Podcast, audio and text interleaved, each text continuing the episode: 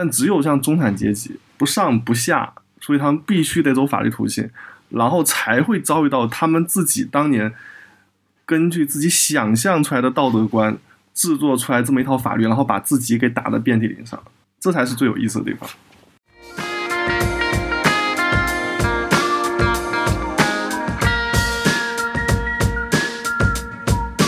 大家好，欢迎收听本期小声喧哗，我是主播伊娜。小声喧哗是一档四个当代女性讨论欧美流行文化及其背后复杂的文化社会现象的播客。如果你喜欢我们的节目，可以考虑使用文艺复兴式赞助模式，直接给我们去 Patreon 或者爱发电打钱支持我们。两个众筹平台的链接我们都会放到节目文案中。今天和我在一起的还有主播 Afra，大家好，然后很开心一起录二零二零年的呃第三季的第一期节目。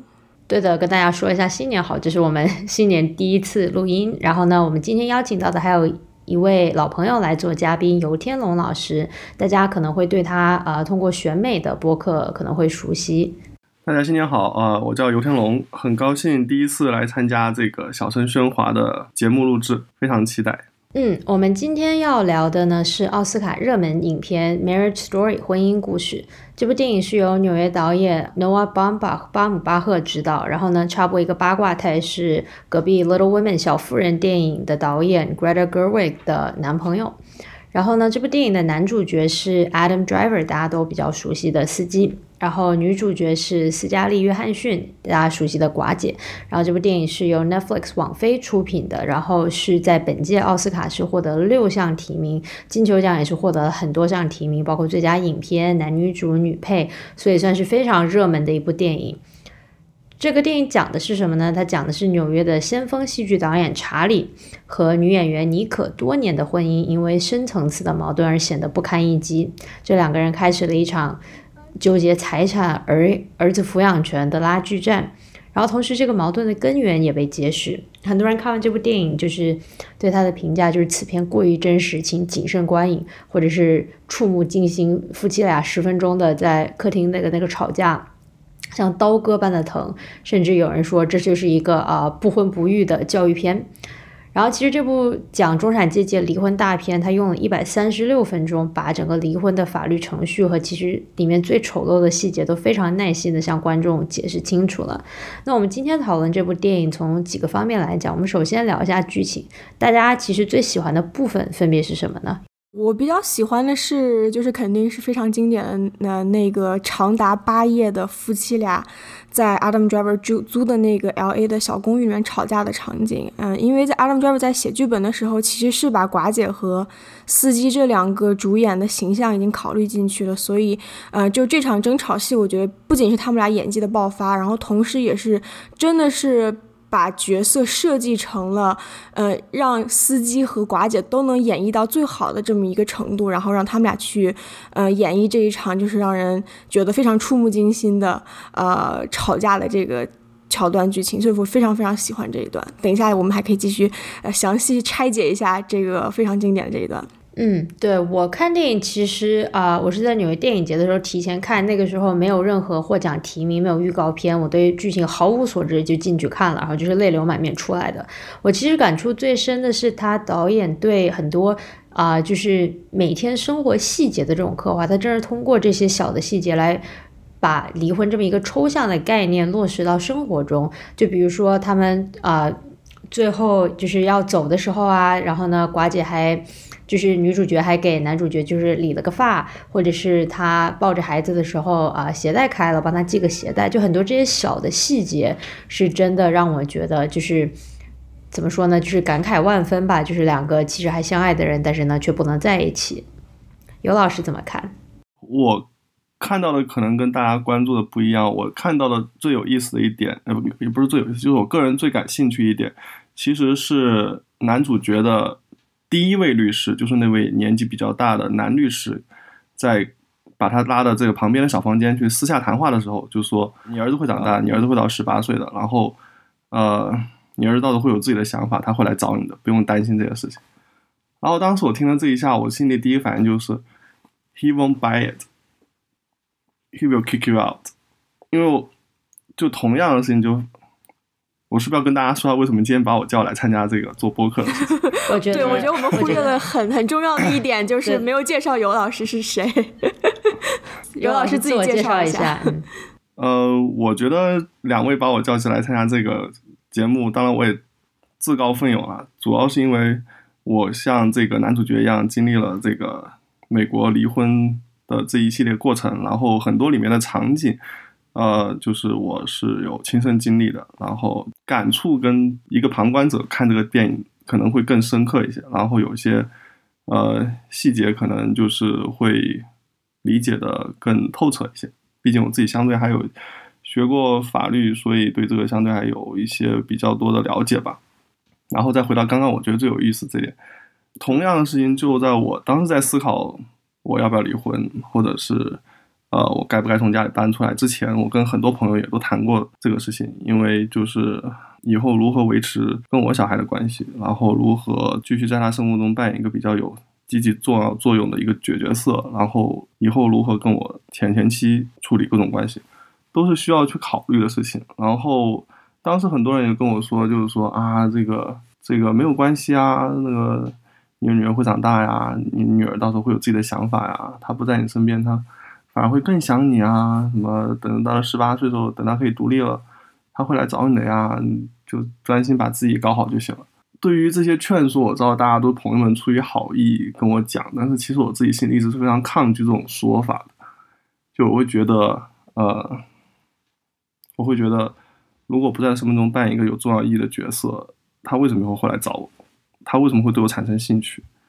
然后他可能会反反而会认为。嗯，爸爸从从小没有管过我，或者是他从几岁以后就不怎么关关心我了，然后他可能会对我有，嗯，他可能会对我很生气，他可能反而不想来看我，所以我就说，当时我看了，我就觉得男主角肯定会不能接受他的这个方案，一定会再找另外一个律师来处理这个事情，而且后来果然就是男男主角就是按他自己说法，就是 find my own bitch，嗯是吧？然后找了一个比较狠的一个律师来那个。跟女方的那个最佳女配角去，嗯，对决，对抗争，嗯，呃，就当时电影出放映以后，很多人在网上都说，就是他们在客厅的那场，就是长达十分钟的非常 intense，非常就是啊，两个人是情感激烈的冲撞的那一场吵架戏，很多人觉得说，天呐，这就是太真实了吧，都好像不是写的一样，但他其实正好证明了这个剧本写的非常好。然后当时读了一篇导演访谈，就是问导演在写作的过程中是如何啊，就是从生活中获取这些素材的呢？他就说，他不仅是从自己，因为导演是自己本身是啊离婚家庭长大的小孩，然后再加上他说他很早就是把和两位男女主角和女配角一起，就是啊，尤其是那个寡姐，她自己也是经历过离婚，然后就开始跟他们讨论对于亲密关系的理解啊，对于。啊，自己的职业对于自己的就是这种离婚各种各样的内心想法，然后呢，他都是跟多方进行沟通，然后最后是把这些素材都引用进来了。我头两遍看的时候觉得呃非常真实，呃我自己都有经历，比如说婚姻自咨询，对吧？最后以失败而告终。然后我们一开始也想，嗯，不用找律师，就我们自己把这个事情给解决了就好了。后来也是没有。妥就也是没有在内内部把这个问题给解决，然后也是呃争夺抚养权，然后在一些很细小的事情上，双方会有一些比较难看的纠扯，所以我觉得他这个里面很多这个呈现都很真实。然后就比如说这个双方律律师用的一些那个什么，把一些小事情放大的一些策略，在我看来也都是。不是完全一样，但就是会觉得，嗯，这就是离婚律师会做的事。就在我看来，他离婚律师做的事情，在我看来就是 unsurprised but still surprised 这种感觉。明白，明白。其实我想说，就是当时在法庭上的那一刻，我们会觉得他们两个人从分歧，然后一直到就是在法律上相互撕扯、相互攻击的，就已经到非常丑陋的那一刻，中间究竟经历了一些什么？然后我们可以其实回到他的原点，就说他们两个人一开始需要离婚的初衷是什么？嗯，因为这个电影其实在开头的时候给我们玩了一个就是这样的一个 trick。他一开始让我们以为两个人是非常相爱的，他通过让这个婚姻就是调解师让两个人分别念出来，就是自己喜爱对方什么，自己为什么爱对方这两封信的方式，来给了我们一个讲述了一个非常非常完美的这种布鲁克林，呃，就就是住在布鲁克林的这种纽约中高产，然后两个人都是呃不仅是文艺青年，而且是在美就是纽约的这种先锋剧院，呃，活得有声有色的这么一对夫妻，然后你会觉得就是我看完。就是他读完这两封信之后，我会觉得我靠，这种这种婚姻就是我想要的婚姻。然后突然把我们拉回到了现实，拉回到了，呃，他们两个人，呃，遇上了这种彼此不可调和、矛盾的这种现状的时候，我们在想说，为什么这两这对夫妻他们的纽带这么脆弱？就是当我们在重新审视他们这么脆弱纽带的时候，我们能真的是能从中读出什么？对，并且我觉得他一开始的时候，他其实并没有讲，他只是给你告，给你描述了一个非常就是非常浪漫、非常完美的一个爱情故事，然后一秒钟就坐到了婚姻咨询师的那个办公室。他等于说是 pose 一个问题，让你整部电影的过程中，你就是在想说，那他们到底为什么离婚？就是这不挺好的吗？这日子过得挺好的呀，小两口，然后都很文艺，然后又有孩子，然后呢，身边都有。各种各样的朋友，然后反而是他从通过不同的就是男女主角分别跟自己律师的聊天过程中，你才体才慢慢的意识到，哦，原来女主是这样的不开心，她一直觉得自己非常的渺小，她觉得在纽约自己被压迫，压迫到小到都要看不见了，而男主压根就没有意识到这一点。对吧？对对，没错，就是当时就是呃，婚姻调解师在让那个妮可去念自己的那个那封信的时候，妮可就断然拒绝了，说我我不念，我不念。然后当时我觉得我可能和电视机前很多人，我都在他心里面就暗暗的拍桌而起，说我靠，那你念啊，念完之后这不婚姻不就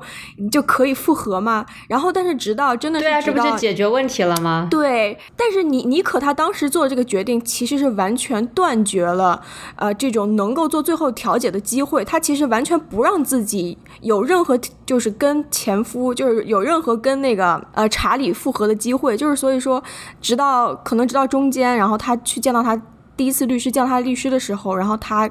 跟他聊了为什么对自己婚姻不满意的时候，这个时候导演其实是给了呃女主角整整八页的一个。这样的一个剧本，然后让他非常自如的穿梭在就是这个他们律师事务所那个呃呃洛杉矶有落地窗，然后洒满阳光的这样一个这样一个空间内，然后让妮可去娓娓道来自己到底为什么对这段婚姻不开心。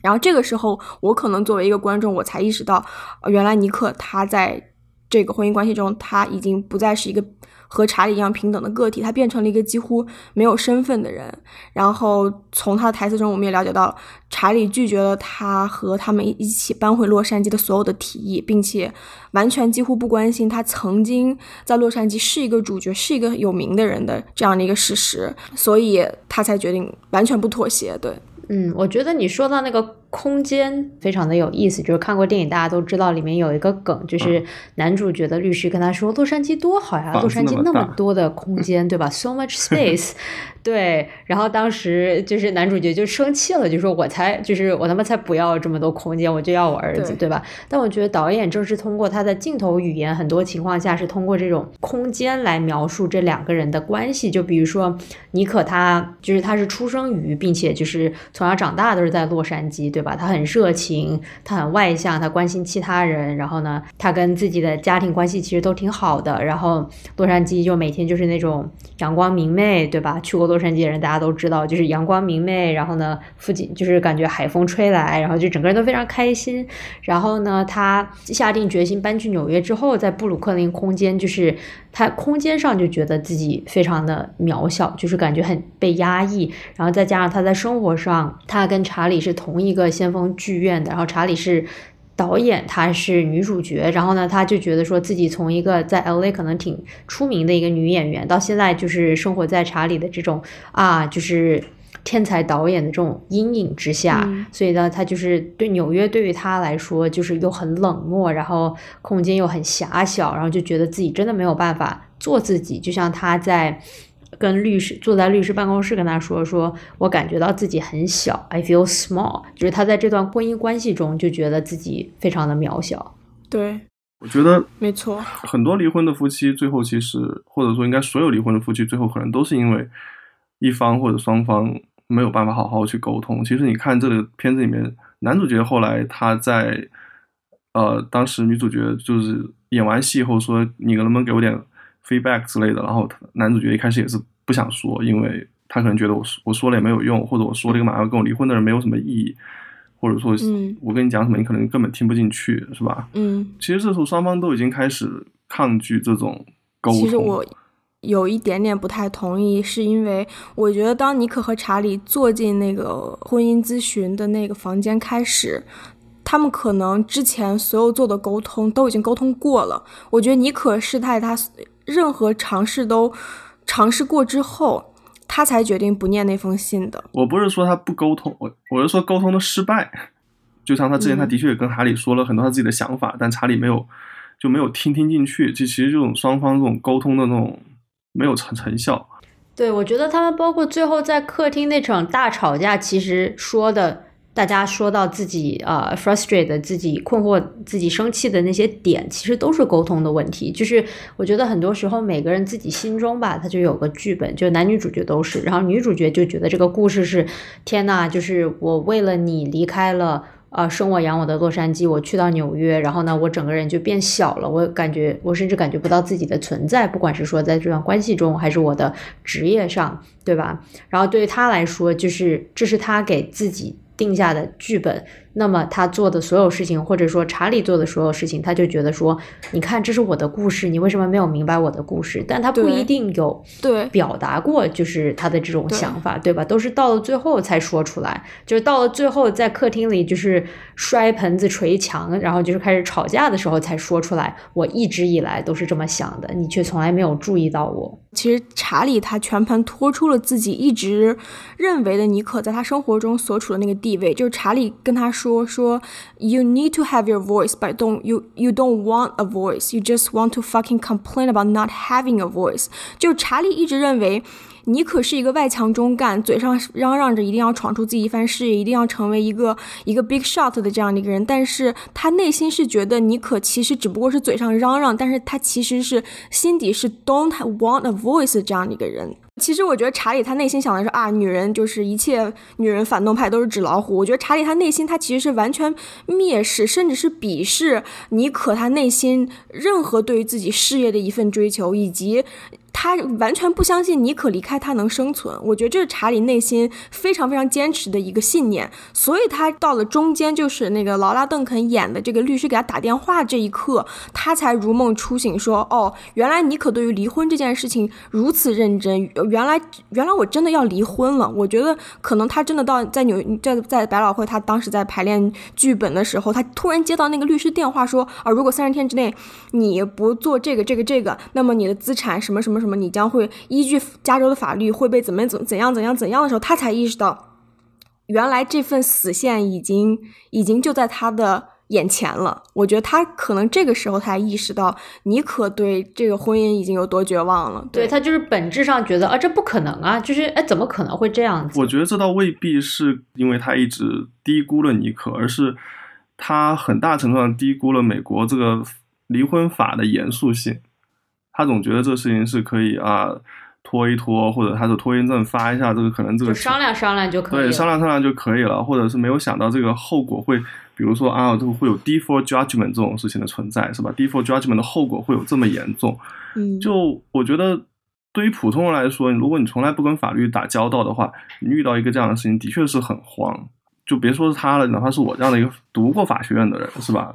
对方律师跟我来的信，我也觉得哇，突然一下他找了律师。然后啊，突然一下他交了这么多材料，突然法院要我去提交什么什么证据，证明我为什么要做什么什么什么事情，我也会觉得很慌。你就必须得去马上去处理这个事情，而且这个事情就是超过了你周围所有事情的重要性，而你会觉得在这个法律面前你很渺小。他那一刻的慌乱，主要是因为妮可的律师，这时候他代表的他不光是一个律师，不光是一个女性通过电话跟他讲话，他代表的是美国一整套的离婚法，而且是一个其他州的离婚法。要对他身在纽约的生活进行全方位干预的这么一个不知所措的状况。对对，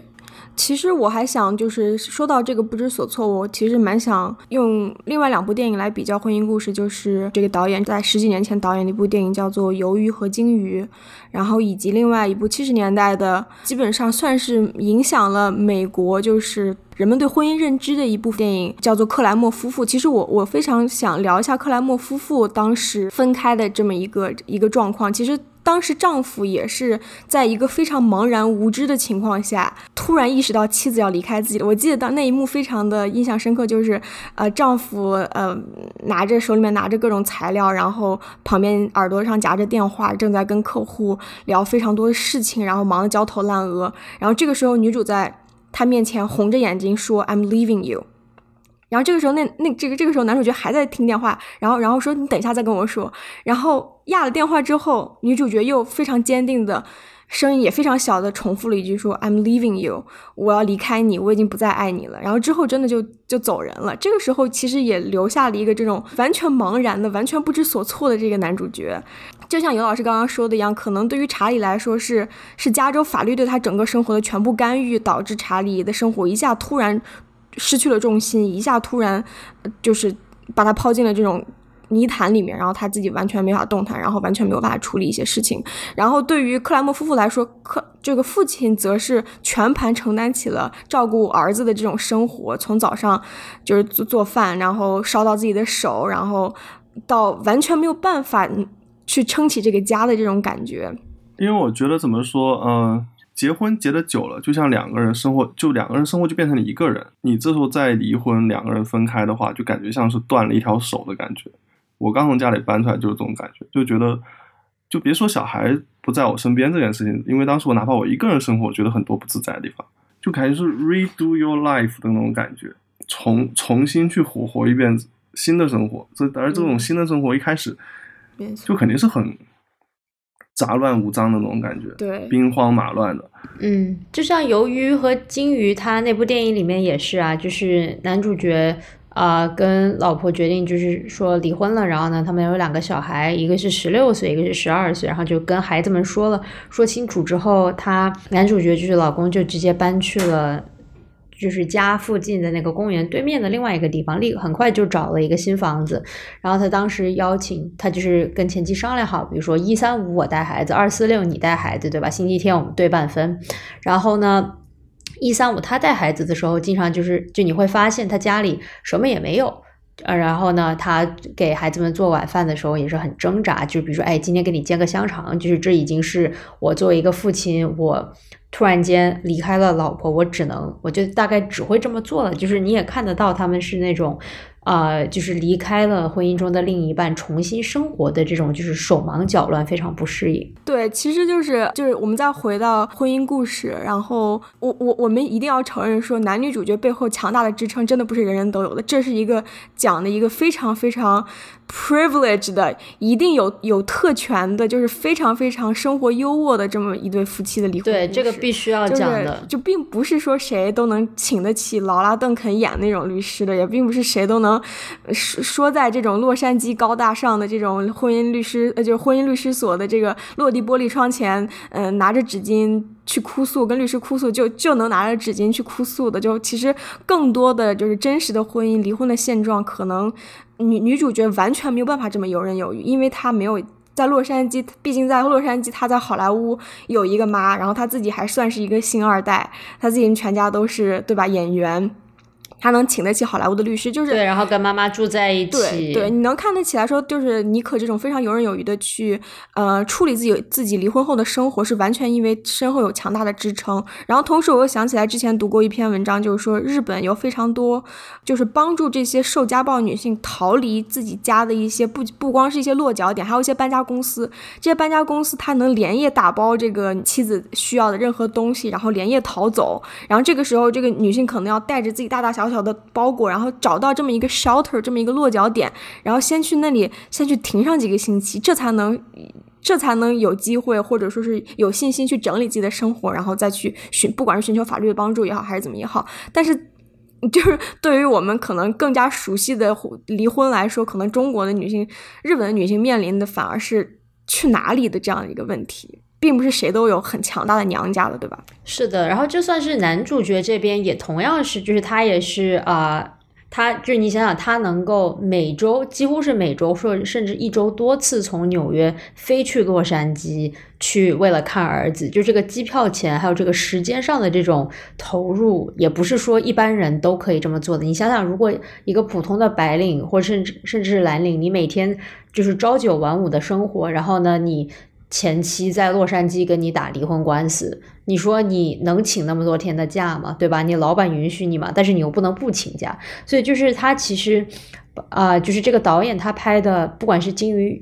鱿鱼和金鱼那部电影，还是说啊婚姻故事，它其实很多它这个背景都是描写的是啊高级知识分子、偏文艺、中高产阶级的这种家庭的分崩离析，所以它是我们没有办，就我们在讨论这些部电影的时候。啊，就是必须是要去看探讨他这个故事里面的人物的这种家庭背景和生活条件的。对啊，其实刚刚讲的几部电影，那个里面，比如说那个克莱默夫妇里面，双方夫妻的收入都非常的高，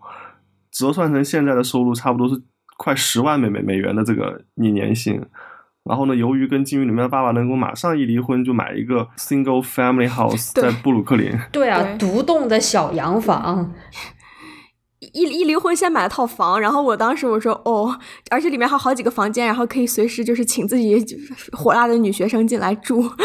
他能马上拿出这么多现金就很不寻常了，因为美国人是不存钱的。对啊，然后再加上他讲到，他说他也就是就是个是个作家，但同时也就是个教授嘛，对吧？就其实这不是说收入非常非常高的一个职业，在美国。对啊，所以我就觉得很奇怪，他一开他里面他跟他小儿子说。那个他妈妈嫌弃他是因为那个他没有取得商业上的成功，然后我想哇，你都能买这么大的房子，商业上还不成功了？能随时拿出这么多钱来？作为一个作家来说，对，就是其实当我们用这种现实的滤镜去看刚刚聊过这三个电影的时候，其实都发现他们都是非常非常不接地气、非常离地非常高的讲的这些中高产家庭的生活。然后，但是又有很多人会觉得，哦，我和这个电影中的男女主角都非常有共鸣，然后。然后他们讲的真是就是真的是人性当中，或者是你每天生活当中会遇到这些问题。他就是这些男主角他们精彩的台词，真的是说出了我的心声。然后，但是其实我们是通过要借助，就像是导演。他这个阶层的叙事来去注入我们对于人人人性或者婚姻的这种理解和分析，所以说我们是一定要踩进这种美国中高知家庭甚至这个阶层的鞋里面，我们才能坐下来再去细细的捋到底是人性是什么，到底爱情是什么，对吧？但我觉得怎么说，呃，这几个片子之所以选择中产，不光是因为中产阶级的这个。受众是最大的，另外一方面是因为，恰恰是因为他们美国中产阶级比例是最大，所以这个制造出来的法律体系也是非常符合中产阶级生活标准的。像我们看到那个，就是他们在法律斗争上说啊，这个谁什么吸毒是吧？然后本来可能只是随便抽两根这个大麻，然后就被夸张成了这个有这个毒瘾，对饭后喝杯酒就是随便喝了，周末喝喝喝杯酒，然后。然后成 alcoholic，对，就变酗酒了。然后另外一方，呃，什么出呃什么有出轨的事情，然后被拎出来说，其实这些事情哪怕在中产阶级，呃，这些人你年年轻的时候肯定也都做过，是吧？然后哪怕是成年以后，这种事情都不罕见。但是中产阶级他们制造出来的法律又是符合这种非常中产阶级的道德观的。所以就会出现这么一个法律跟现实的这么一个脱节，但这个法律本身是中产阶级他们自己当年一人一票选出来的民选代表制作出来的这么一个法，然后后来就反过来制压迫到他们身上。但如果你让男女主角换成其他阶级的话，他们跟这个中产阶级制造出来的法律的碰撞就反而不会那么激烈，因为底层他可能完全不需要去走法律程序，因为他们比如说这个呃少少数族裔家庭。面临最严重的问题就是爸爸不在家的情况，是吧？爸爸经常就是跟妈妈闹了矛盾，然后拍拍屁股就走了，大家就从这个生活中就消就消，直接就婚都不离了，对，就消失了，是吧？或者上层阶级他们居然要离婚，他们可能就主要通过这个协议的方式去解决，或通过双方可能都不见面，这个律师把事情搞定，真的闹到法庭上的这种情况是非常少的。但只有像中产阶级，他们是不上不下。所以他们必须得走法律途径，然后才会遭遇到他们自己当年根据自己想象出来的道德观制作出来这么一套法律，然后把自己给打得遍体鳞伤。这才是最有意思的。对，我同意，我同意。我我在看婚姻故事的时候，我有一种非常奇怪的，就这种奇妙的这种离地感，因为其实呃，导演他自己是就是 of course 他是一个非常文艺的人，然后但是查理和尼可他们两个人的职业。都是非常非常这种纽约、加州这种 coastal 精英的这种感觉，尤其是其实婚姻故事，你仔细想一下，它其实是电影只是婚姻故事这个叙事的一个底色，你可以把它看成一个完全不存在的这么一个媒介，而这个。婚姻故事它围绕的其实是关于另外两种媒介，一个是可能代表西海岸的呃电视电影，然后另外一个是代表纽约这种先锋戏剧。其实电影是成为了衬托戏剧和电视这两种媒介的另外一个隐形的媒介，所以我们不知不觉就会认为，可能就是生活中都充满了充斥这种非常文艺的、非常就是非常充满先锋戏剧的纽约。但是其实我认识的纽约和我认识的加州。也完全也不是不是这个样子的。我本人是一个在纽约、加州都住过的人，然后我并不觉得我认识中的纽约和认识中的加州就是导演所描绘出来的纽约和加州。所以就是这种对我而言，我是觉得我自己是能够套入他们在纽约和加州的生活，但是反而不是，所以是一个这是一个很有意思的现象。我作为一个正在住在 Brooklyn 的人，我觉得啊。感触最深的其实就是布鲁克林的房子其实也很贵啊，朋友们，就是独栋小洋房真的都很贵，再加上 Prospect Park 附近就是那一块现在就是越来越多，就是很多家庭会住在那边，就是你周末可以看到啊，就是全家一起出来遛狗、遛小孩，各种就是去什么地方吃个 brunch 呀，对吧？就其实都挺，就是布鲁克林其实也是非常。就是中产阶级的一个地方，我觉得至少在那个 Prospect Park 附近是非常中产阶级，非常白。其实我想聊一下，我我们在呃二零二零年看《婚姻故事》，然后以及我想其实想对比一下克莱默夫妇是一部七十年代的片子，我想对比一下他们之间的冲突到底能反映哪些时代的差异。我我自己的观感来说是，就是像《婚姻故事》来说，套入女主角的生活中，我们会觉得她也并不是一个没有生活的人，她并不是一个没有朋友。也并不是一个没有事业的人。你能看到他，在纽约，其实，在酒吧里面，嗯，排练结束之后，他和自己剧组的人一起去酒吧，谈笑风生，就生活很快乐。但是我们回头看七十年代的克莱默夫妇，他的结构设置是，女主角是一个就是史史密斯学校毕业，但是现在正在做全全职主妇的一个人。然后他的可能现实和理想的差距是一个二十分到一百分的差距。所以我就。我觉得就能看出来，就是一个七十年代的电影，女女主角决定离婚，是因为我是一个家庭主妇，我要逃离我这个家庭，我要我要找回自己，我要找工作，这是整个全剧冲突，这也是一个女主的一个诉求。但是到了二零一九年、二零二零年的婚姻故事，女主说：“我是一个有家庭、有事业的人，但是我要变得更好。”这其实就是我我在我在想，其实这就是折射出来。第二波女权运动和第三波女权运动之后，影视剧中所反映出来的女性关于在婚姻中对自己本身的追求和对婚姻的这种诉求的这样这样一种反差，所以就是以以及结局，我们也能看得出来，这两个结局其实都是在法法庭上都是母亲赢了。然后我其实是能能够理解说导两位导演就是两位跨越五十年的导演为什么要安排这两位女主角赢，嗯，我觉得在克莱默夫妇中，克莱默夫人她赢了，是因为她是她是其实是在奖赏。克莱默夫妇，呃，克莱默夫，呃，夫人，她走出婚姻的这样的一个勇气，以及她，她希望给这样的女性一个一个比较好的一个圆满的能寻找回自我的结局。然后到了婚姻故事中，就是女主最后她在结尾的时候又变成了一个开挂的，就是又又提名，就是呃。艾米奖，然后又自己又找了新男友，同时还能把儿子照顾游刃有余的这样一个结尾，所以我觉得就是我在看到这两种结尾的差异的时候，我也能体现到就是女性她自己在社会的呃 capacity 中一步一步进化的能力。其实对于结尾，我倒跟你有完全不一样的看法。就我觉得七十年代末那部那个 Kramer 夫人，她最后她把孩子还给了她老公，她没有把她虽然赢了，但她说啊那个。孩子的家就在这里，我不能带他走。嗯然后，而且你看他这个里面的变化，他在结婚之前是吧，也是五六十年代这种性自由时代啊，然后学生抗议的时代走过来的人是吧？然后别人特意还还会问他这个问题：你当年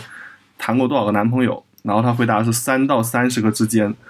是吧？然后后来他现在他就，但他后来你可以看他的他的这个轨迹，其实是非常符合七十年代末这个保守主义兴起的这个思潮，他一步步的回归家回归家家庭。他结婚了，是吧？成了全职家庭主妇。虽然后后来叛逃了一段时间，但他后来还是觉得男方是对的，把孩子给留下来了。就是还是去就是惩罚这种离开家庭的女性。我觉得他结结尾还是相应的惩罚了，嗯，克莱默夫人这个决定要抛弃家庭的这个女性。等于就是说，他是有赢有输，但最后这个整体的这个色调。他是从一个当年的第二波女权主义的这个实践者，是吧？当年他肯定有性自由的追求，对吧？当年肯定肯定年轻时候也尝试过各种东西，然后后来逐渐回归家家庭，呃，扮演一个母亲的角色。然后虽然在扮演母亲角色的时候，他还有自己的事业追求，但是后来他觉得似似乎爸爸做的还挺好的。虽然我不知道后来他们两个会怎么样发展，但是我觉得这跟当时美国这个 Boomer 一代在七十年代末八十年代初开始逐渐保守有很大关系。但现在《Mary Story》就是就更进步主义，所以我就觉得这两个背后的这个思想脉络其实是不一样的。我其实还想，就是这这个影片有，我认为有三个非常非常值得我们反复琢磨、反复看的。三个高光的地方，就是第一个就是妮可见律师的时候那个台词，也就是呃女主她自己一个人在这个律师这个房间里面走来走去，然后等一一会儿吃饼干，然后一会儿去擦眼泪的这么一个情况，然后她她她讲出了自己为什么对婚姻不满。然后第二个我认为非常非常好的一一个场面就是劳拉邓肯演的那个律师。说的一段台词，然后这段台词也在中文媒体上被大家疯狂转发，然后就是我一定 一定要把这段台词念出来。是的，说的非常好。他说：“社会结构，社会结构不接受母亲的失败，我们这些大众在精神上也不接受母亲的失败，因为耶稣基督的母亲玛丽是犹太基督这些传统教义的基础，所以玛丽她是一个完美的母亲，她甚至是一个处女。”她能生孩子、养孩子，并且在孩子去世之后还坚定不移、胸怀大义地抱着他的尸体。而耶稣基督的爸爸呢？他爸爸都不在，他甚至都没有上过玛丽。上帝在哪儿呢？上帝在天堂，上帝甚至连脸都没露过。所以劳拉·邓肯这个时候又对嗯妮可说：“你作为一个母亲，你必须是完美的。查理可以成功，这并不重要，但是你永远。”要处于一个更高的标准，因为这就是事实，因为这就是人们如何评判你。所以就是在这一段，就是表演完之后，我当时心里面就暗暗点头，我说：“哦，这个奥奥斯卡女配，或者是就不管是奥斯卡女配、金球里面，肯定是稳了。我觉得肯定是稳了。就是 We will see，我们二月份要要看，就是劳拉邓能不能拿到女配，但是我觉得肯定是稳了。这段是这么一段令人深省，就是发自肺腑的，就是让人当头一棒的这么一段感慨控诉。”然后独白非常非常有力量。对，我想补充的一点就是，其实美国社会是一个比较。就是信仰宗教的人，其实应该是占大部分的吧。所以就是很多人从小到大，就是不管是呃通过家长也好，还是怎样，就是都是很深受这种基督教或者犹太教，甚至天主教的这种影响。所以对他们来说，就是这些教义的，就像阿花说的，这些教义的这个基础都是圣母玛丽。对，就是那个你的母，就是母亲 motherhood 和你父亲就是 fatherhood，他们在人们心中这种。父亲和母亲的蓝本，父亲和母亲非常基本的一个非常抽象的一个形象，就是上帝和玛丽这两个人，一个天赋，然后一个是玛丽。嗯，玛丽就是无微不至，然后天赋高高在上，连面都不露。但是最后大家都感谢的是上帝，就是这是一个我们大家每天都知道，但是突然劳拉邓可能让我们又仔细思考了这一段情况。就是我我很想讲一下，我圣诞节的时候陪我男朋友回家。回家之后就会经常感觉，就会经常感觉到，因为圣诞的时候有挺多家庭聚餐的，经常就看到厨房里面妈一个人吭哧吭哧吭哧给十几个人做饭，然后晚上大概十点十一点晚上回家之后，我我男朋友还说妈，你能不能给我 做一个奶昔？然后这个时候他妈又在厨房咕噜咕噜给他搞搞奶昔，就是这些东西是一定要要求母亲必须无条件的无偿付出。如果你不不无条件无偿付出的话，那么你你这个母亲就会认为是一个坏母亲。我在想说，如果当下我男朋友的母亲说我不给你做这个奶昔，我今天就现在已经十点半了，我就。不下厨房了，那么我男朋友会怎么想？对，或者全家其实根本都没有质疑过这样一种正当性。对对，没错，你就默认了是，对啊，有什么事儿就找妈。对，没错，就是你做奶昔，那么你是个妈；你不做奶昔，你就是个坏妈。我觉得这就是可能我们社会中对于母亲这个角色的定义，就是甚至可能像我们这一代人也是，我们这一代人回去从来都是衣来伸手，饭来张口。所以在中国社交网站上引起这样的震动也是非常有意思的。因为我觉得这边其实讲的就是所谓的这个丧偶式育儿嘛，对吧？对对对，这个爸爸经常是，对对的，爸爸经经常是不在的，或者他也不会带孩子。但主要麻烦在于就是怎么说呢？他这句话虽然是说给妮可听的，但他们其实最终要争取的是他们唯一的听众就是法官，而法官很明显还是上一代人。他可能就会觉得啊，妈妈就应该做什么事情，爸爸就应该做什么事情，或者他会给无形中，因为他自己潜移默化这个生活环境导致，他就会给女性以更高的标准。所以他这边其实他这边这边抗议的不光是这个整体这个社会的这个丧偶式育儿的问题，在我看来是个潜在的一个代际的冲突。对对对，甚至就是男方一定要向法官。表演一个自己当父亲的这么一个下午，就这一段也是，嗯，《Magic Story》中一个非常挺搞笑的一个桥段，就是男主角因为他自己想要争取抚养权，所以他不得不在洛杉矶的，嗯，就是某个地方租了一个很廉价的这么一个小公寓。然后这个小公寓，就是导演在采访的时候，他就说他希望把这个小公寓让他显得非常的没有人气。没有，就是没有人气儿，不温馨，显得很空旷。就是你，你对比他在他们在布鲁克林家，你会发现一进家，嗯，家里面堆满了书，然后墙上有海报，然后有温馨的灯光，然后床也香扑扑、舒舒服服的。然后，但是反观男主角洛杉矶租的这个小房子。就是有那种家徒四壁的感觉，然后不管是从沙发还是到他家具的设置，其实导演都花了一番心思，让观众在看到这个空间的时候就觉得这是一一个不是让人非常舒适的空间。对对，男主角要 so much space，so much space，然后听到这个男主角白眼就要翻翻上天去了，就是呃，然后就是男主角一定要在这样一个非常不舒适的空间里面，然后去强行再去表演一番自己做父亲的角色，然后。如果大家看过电影的话，OK，我们已经剧透了很多了，我们就要继续剧透吧。就是就是你会发现男主角，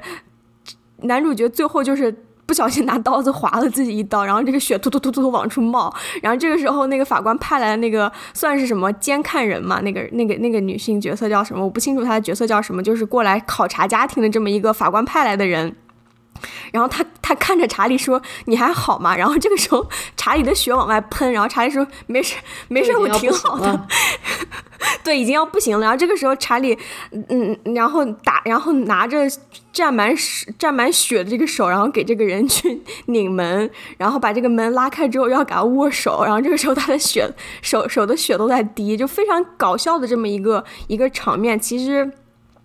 这个剧很多地方都在讽刺整个这个婚姻制度的荒唐和不合理。然后我我我非常喜欢《纽约客》对呃这个婚姻故事的一个评价，就是说这个电影其实是一部关于爱的故事，但是他用离婚的方式来讲述这个爱。对，尤其是结尾的时候，就是你看了这两个多小时，两个人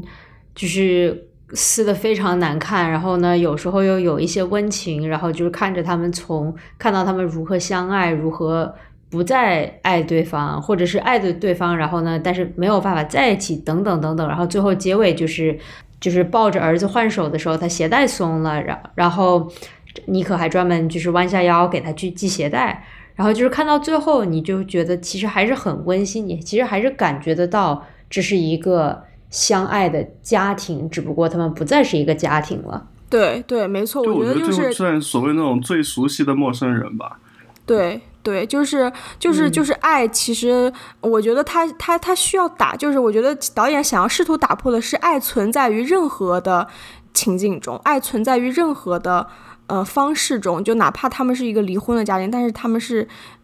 有爱有爱在。我觉得这个的真真的是一个很老套的这么一个说法，但是我觉得他他希望通过用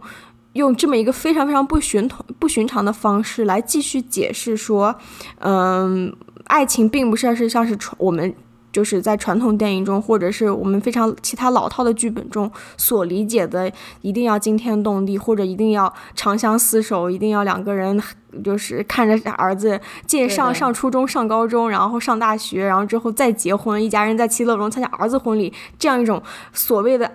爱在一个像是在一个容器中的水一样，没有办法出去的这么一个感觉。爱其实它更本身是一个非常容易幻灭的，甚至是不稳定的，甚至是就哪儿都有，甚至哪儿都没有的这么一个东西。嗯，我觉得那我们。聊到这里，我觉得今天聊的挺好的，就是我们深入聊了一下这个电影，然后呢，就是导演的其他电影，以及就是大家各种对，就是电影里面对婚姻的描写啊，大家自己对婚姻、婚姻制度的各种想法，我觉得嗯聊的挺好的。然后我们也感谢尤老师专门来跟我们分享他的嗯个人经历。还好，嗯，非常高兴有机会来，嗯，聊的挺开心的。对。然后等于《小声喧哗》的第三季应该是正式开始了，然后以婚姻故事来作为第一季的主题，然后之后我们应该还会有很多很多很多其他集精彩的第三季，所以我也是等着大家哟，等着大家，所以我也非常激动，就是新的一季又要开始了。嗯，对，然后我们到时候节目中提到的这些影片呢，我们会在文案里面稍微就是给大家留个链接，然后呢，大家可以自行去观看。然后呢，也希望大家不管是看了这部电影，还是说没看这部电影被我们剧透完了这部电影，听完了我们播客的朋友们，就是希望大家还是能够对生活、对爱情保持一个乐观的态度，对吧？这是我们新年的第一期，还是需要积极向上一些的。好，那么感谢大家收听本期节目。呃，小声喧哗，你可以在 iTunes、Google Play、Spotify、Castbox 等各大平台上找到我们。然后呢，期待大家的留言。然后，如果你喜欢我们的节目，可以通过 Patreon 或者爱发电来支持我们。那我们这一期节目就到此结束，谢谢大家，谢谢，谢谢。